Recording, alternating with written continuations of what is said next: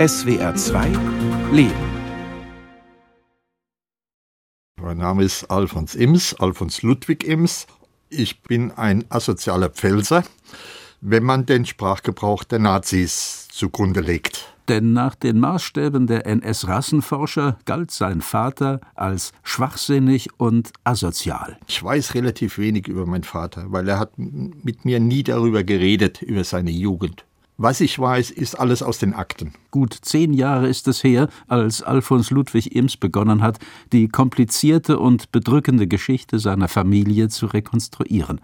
Am Ende ist daraus ein Buch geworden.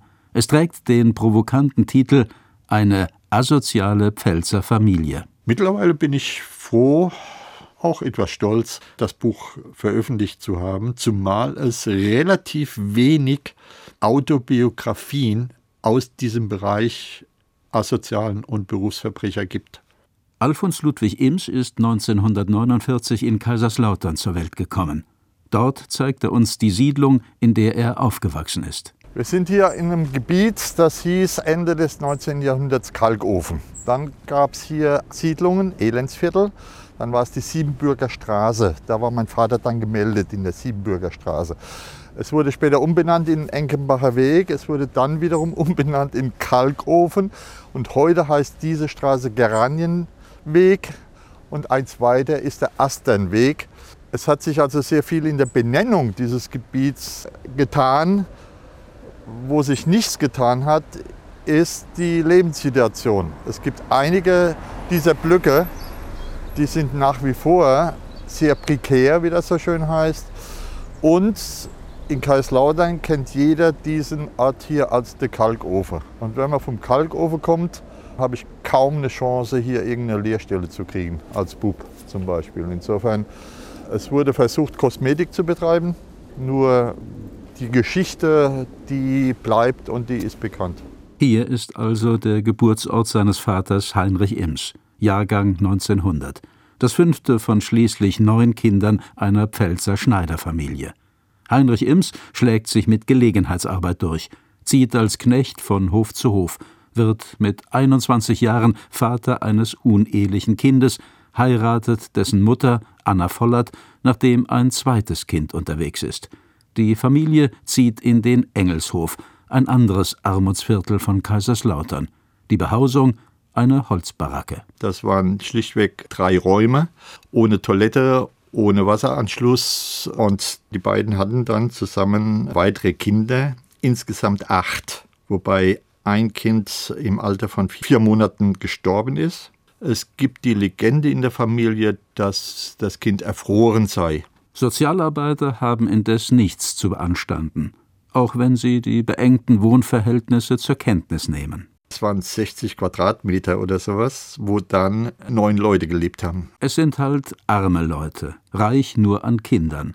Doch diese Sichtweise der Behörden ändert sich ab 1933 auch in Kaiserslautern. Die Nazis haben einen Unterschied gemacht zwischen kinderreichen Familien und asozialen Großfamilien.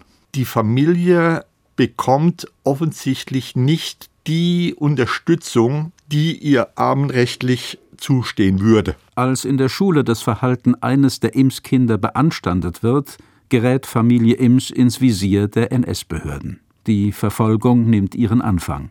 Die begann mit dem Brief eines Lehrers, dass der Junge die Schule schwänzt, stört, ungepflegt ist und er vorschlägt, für diesen Jungen Fürsorgeerziehung anzuordnen. In seinem Buch Eine asoziale Pfälzer Familie nennt Alfons Ludwig Ims nicht die Namen seiner Halbgeschwister aus Rücksicht auf deren Nachkommen. Das Thema ist immer noch tabu. Ein Teil der Familie möchte nicht damit in Verbindung gebracht werden. Schon gar nicht von Alfons Ludwig Ims, der aus der zweiten Ehe seines Vaters stammt. Doch aus den einschlägigen Akten der NS-Schulbehörden kann Alfons Ludwig Ims wörtlich zitieren, wie aus der ersten neunköpfigen Familie von Heinrich Ims und seiner ersten Ehefrau Anna das Musterbeispiel einer asozialen Sippe wird. Die Armut ist nicht die Ursache, sondern die Wirkung der Zustände. Ursache, wörtliches Zitat, ist die moralische Minderwertigkeit beider Eltern. Nach und nach werden alle sieben Kinder ihren Eltern entzogen und als kriminell gefährdete und asoziale Minderjährige in die evangelische Diakonissenanstalt Speyer überstellt. Einige landen auch als geistig behindert in Nervenheilanstalten. Wie verkündet es doch im Jahr 1935 der NS-Propagandafilm Das Erbe? Der sorgfältig geführte Stammbaum zeigt deutlich, wie sich gewisse Eigenschaften immer weiter vererben.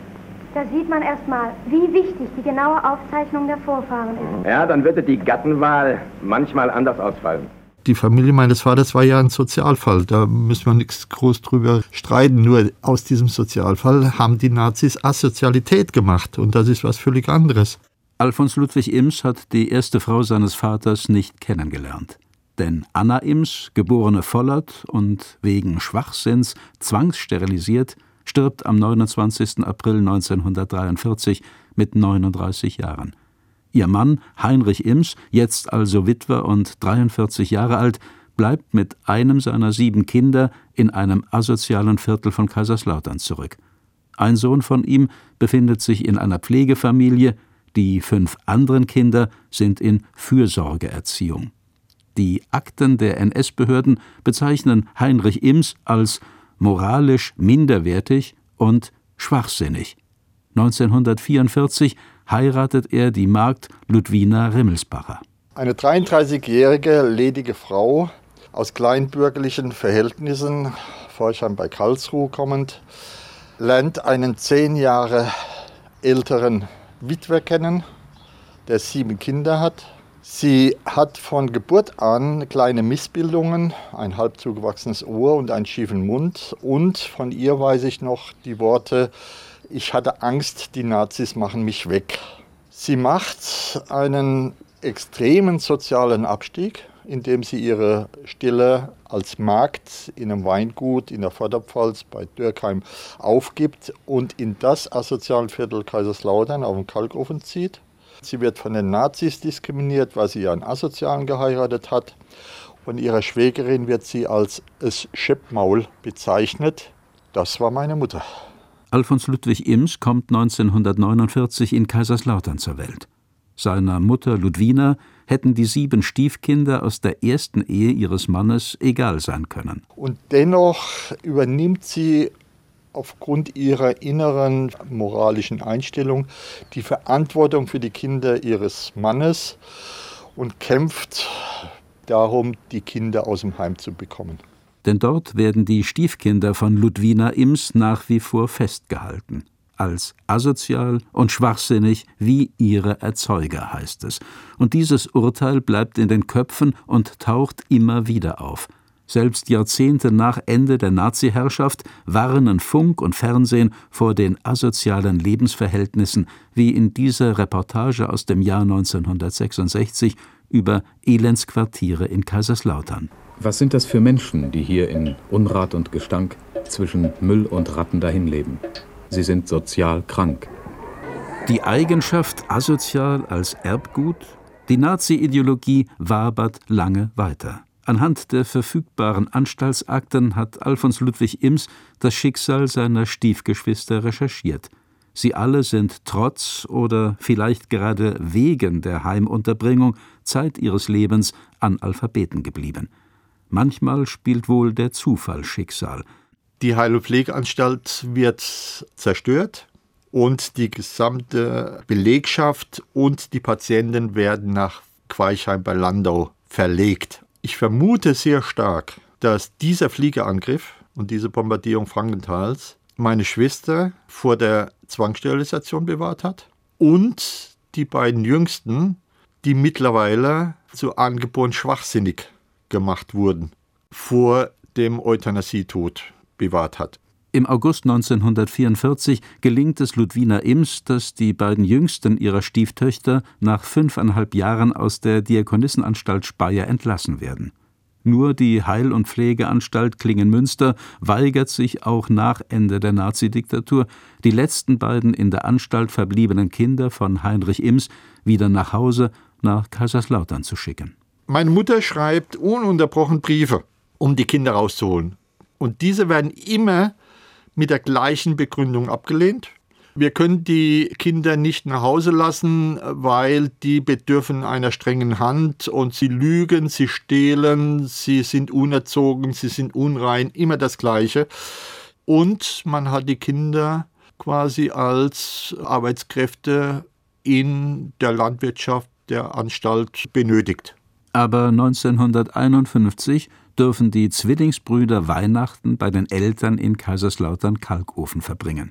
Die Gelegenheit. Meine Mutter hat die beiden schlichtweg aus diesem Weihnachtsurlaub nicht mehr zurückgehen lassen. Die Ärzte haben Einspruch erhoben, sie hat das mehr oder weniger ignoriert. Und dann gab es im Mai 1952 ein sehr skurriles Nachspiel, weil die Heil- und Pflegeanstalt Klingenmünster schreibt über die Behörden und letztendlich an meine Eltern, sie möchten 154 D-Mark haben für die Kleidung, die die beiden bei ihrer Entlassung am Körper trugen. Und meine Mutter hat geschrieben, die Klamotten, die die am Leib hatten, die sind mittlerweile kaputt und sie weigert sich, das zu bezahlen. Mit diesem skurrilen Nachspiel haben die rassenhygienischen Konsequenzen der Nazis endlich ihr direktes Ende gefunden. Leider mit lebenslangen Folgen für die beiden Zwillinge. Der eine, der hat es geschafft, dass ihm seine Frauen das Leben organisiert haben. Insofern, als dass er unter anderem als Analphabet den Führerschein gemacht hat. Er hat immer gearbeitet, er hat eine Frau, hat geheiratet, hat vier Kinder, die Kinder äh, haben studiert, hat also es geschafft, aus diesem Milieu rauszukommen. Der Zwillingsbruder hat es nicht geschafft. Der Zwillingsbruder war, ich erlaube mir das zu sagen, eine Geisel der Menschheit. Er hat geheiratet, hatte sieben Kinder mit der Frau, er wurde geschieden, er hat dann auch auf dem Kalkofen gewohnt, hat eine Frau geheiratet, eine Witwe, die hatte acht Kinder. Mit der hat er noch eins gezeugt. Das heißt, er war für 16 Kinder zuständig. Er hat seine Kinder missbraucht. Er hat nicht gearbeitet, also hat alles andere als sein Leben auf die Reihe bekommen und ist letztendlich auch gestorben. In Kaiserslautern schlägt die Zahl der Notunterkünfte und Einfachstwohnungen alle Rekorde. Das ist die Siedlung im Kalkofen.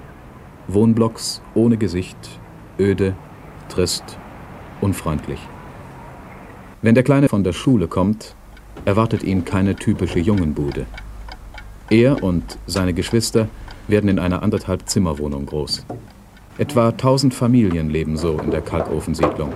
Für vier Parteien gibt es nur eine Wasserstelle im Flur.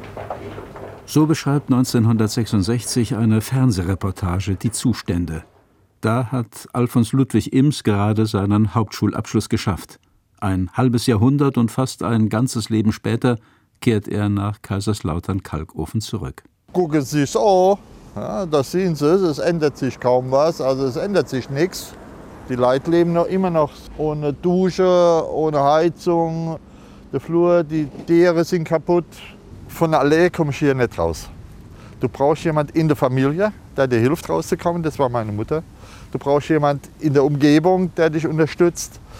Erst als wir dann in eine Sozialbetonsiedlung neu gebaut, umgezogen sind, da hatte ich dann eine Perspektive, wo es überhaupt hingehen kann. Die Wohnblocks auf dem Sonnenberg in Kaiserslautern gibt es noch heute auch die Hausnummer 16 mit der Parterrewohnung, die wir uns mit Alfons Ludwig Ims von außen anschauen. Ich fühle mich wieder wie 13, als ich schon mal da hier stand und hinter mir in unsere Wohnung ging. Auf dieser Ecke nebendran das Wohnzimmer mit Klappcouch, was in der Nacht meine Eltern das Schlafzimmer war. Aber hier war das erste Mal ein eigenes Zimmer. Es geht zu Herzen, ja. Und dass ich es geschafft habe, hier rauszukommen, das war der erste Schritt. Nach der Volksschule hat seine Mutter irgendwie eine Lehrstelle für ihren Bub aufgetan. Der kaufmännische Lehrling trottet Tag für Tag zu Fuß vom Sonnenberg am Gefängnis vorbei in Richtung Stadtmitte zum Kaufhaus Hertie. Fünf Kilometer runter, fünf Kilometer rauf. Seine Abteilungsleiterin versorgt ihn mit Büchern und Schallplatten. Der Beginn einer privaten Revolution. Ich habe mich 1968 von Kaiserslautern abgesetzt und auch von der Familie abgesetzt. Ich wollte da raus und habe mich dann, ja, Galaxien von meiner Familie entfernt letztendlich. Er landet bei der Bundeswehr in Mannheim. In Nähe der Kaserne gibt es eine Abendschule. Dort holt Alfons Ludwig Ims alles nach. Mittlere Reife, Abitur und dann geht es zum Studium an die Universität nach Heidelberg. Mathe war das Einzige, wo ich überhaupt einen Abschluss machen konnte, weil ich ja die Fächer immer gewechselt hatte und habe dann eben Diplom in Mathematik mit Nebenfach Entwicklungsökonomie. Und das war der Übergang zu dem, was landläufig Entwicklungshilfe heißt. Das heißt, ich bin dann freiberuflich, selbstständig 40 Jahre durch die große weite Welt gezogen und habe das gemacht, was eben Entwicklungshilfe heißt. Ah, der Alfons, der ist in Afrika. Und meine Nichten Neffen, oh, ich habe einen Onkel in Afrika. Aus einem Elendsquartier in Kaiserslautern zu einem eigenen Haus im Neckartal war ein weiter Weg. Den hat Alfons Ludwig Ims mit seiner Ehefrau Lore geteilt. Seit 1972 sind sie verheiratet. Beim Studium haben sie sich kennengelernt Lore sind damals gleich die verkrümmten Füße ihres künftigen Ehemannes aufgefallen. Und das hat mich am Anfang immer gewundert, wieso dieser Zeh so komisch gebogen ist. Und ja, dann hat er mir erzählt, dass er sehr lange immer die gleichen Schuhe anhatte und die waren halt zu klein. Ja, immer die Schuhe auftragen. Und wenn man nur ein paar hat, dann zieht man nur ein paar an. Seine Mutter habe ich noch kennengelernt. Das war eine ganz nette Frau. Sie hat viel erzählt, mit mir auch viel erzählt, aber komischerweise nicht über ihren Mann. Heinrich Ims ist 1978 gestorben, fünf Jahre vor seiner zweiten Ehefrau Ludwina, der Mutter von Alfons Ludwig Ims. Zu meinem Vater hatte ich ein Nichtverhältnis. Ich kann mich an kein Gespräch erinnern, das tiefgründig irgendwie mit meinem Vater stattgefunden hat. Er hat auch nie was irgendwas erzählt. Meine Mutter hat ein bisschen mehr erzählt, aber auch nicht allzu viel. Und meine Mutter war stolz auf mich. Ich hatte so eine Studentenbude in Neckarsteinach, da hat sie mich besucht.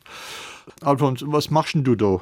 Ich habe gesagt, ach, weißt, ich habe da eine ziemlich schwierige Rechenaufgabe, die schreibe ich jetzt fein säuberlich auf und dann fahre ich morgen in die Uni und erzähle das dem Computer und der rechnet mir das aus. Und dann fragt sie, sag mal, äh, Alfons, Computer, ist das dein Professor? Ich konnte ihr nicht irgendwie erklären, was ich da mache. Die Erstauflage seines Buches Eine asoziale Pfälzer Familie ist fast vergriffen. Auch Christian Baron hat es gelesen. Der Journalist und Schriftsteller ist wie Alfons Ludwig Ims im Armutsviertel Kaiserslautern-Kalkofen zur Welt gekommen, allerdings 1985, 36 Jahre später und fast zwei Generationen jünger. Ich habe ja das Buch kurz nach unserer Begegnung bei einer Lesung von mir in Kaiserslautern bekommen und konnte dann auch nicht mehr aufhören zu lesen, weil neben der Tatsache, dass ich mich mit diesem Thema der sogenannten Asozialen in NS-Reich beschäftigt habe, kommt natürlich der lokale Bezug noch hinzu zu Kaiserslautern, dass ich die Orte dann auch kenne und wenn es dann um die Sprache der Ämter dort geht und die Art und Weise, wie Briefe hin und her getauscht werden, ich konnte mit ganz vielen Dingen da etwas anfangen und es hat mich dann natürlich noch mal auf einer ganz anderen Ebene, als ich das sonst kenne, berührt, weil ich da wirklich die Gnade der späten Geburt dann doch hatte. Ich habe dann natürlich auch gedacht, was wäre mit meiner Familie gewesen, wenn wir in dieser Zeit gelebt hätten. Gerade hat Christian Baron seinen Roman Roman Schön ist die Welt veröffentlicht. Sein autobiografisches Buch Ein Mann seiner Klasse wird auf die Bühne des Pfalztheaters in Kaiserslautern kommen. Und der Südwestrundfunk plant eine Verfilmung. Die Familie meines Vaters war ja ein Sozialfall. Da müssen wir nichts groß drüber streiten. Nur aus diesem Sozialfall haben die Nazis Asozialität gemacht. Und das ist was völlig anderes. Und die Art und Weise, wie die Menschen dann in der Nachkriegszeit letztendlich bis heute damit zu leben haben, da gibt Christian Baron meiner Meinung nach sehr eindrucksvolle Bilder. Bei mir ist es dann eben ganz ähnlich, bei dem ganz entscheidenden Punkt zu sagen, ich habe Jahre gebraucht, bis ich meine Herkunft verdaut habe. Das hat wirklich gedauert, auch bei mir. Da gibt es Millionen von Menschen, die ähnlich aufgewachsen sind.